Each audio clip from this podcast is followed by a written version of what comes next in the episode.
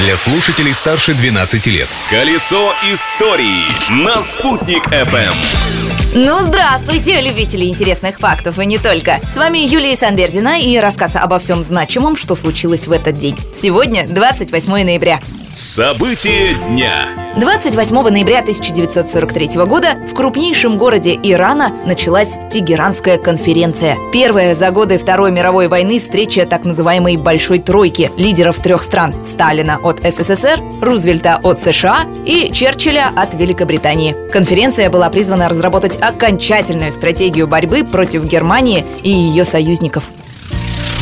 А вот согласно некоторым источникам, 28 ноября 1574 года является днем основания Уфы. Во всяком случае, именно 28 ноября 1974 года у нас проходили широкомасштабные празднования 400-летия города. И одним из мероприятий в программе празднования стала закладка капсулы времени с посланием к потомкам. Закладка проходила около монумента дружбы. И капсула хранит свою тайну и по сей день, ведь открыта она должна была быть только только в 2024 году. Содержание послания неизвестно, так что остается только ждать. Благо, осталось совсем немного. Личность дня.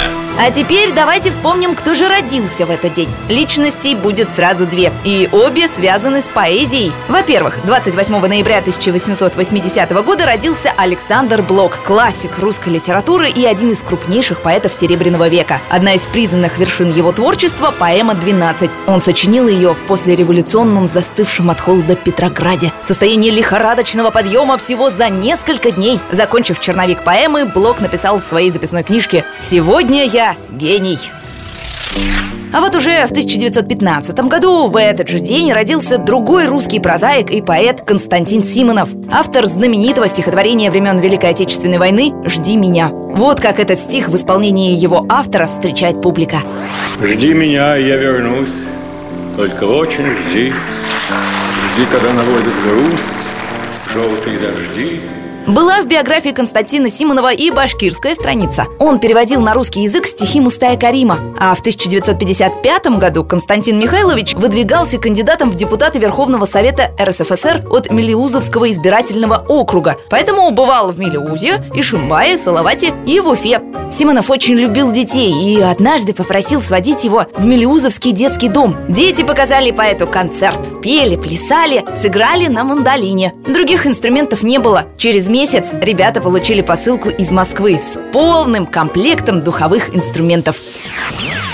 Я, Юлия Санбердина, уже готовлю для вас посылку с историческими фактами завтрашнего дня. Увесистое получается отправление. Разбирать его будем завтра в то же время. А пока наслаждайтесь жизнью, не стесняйтесь.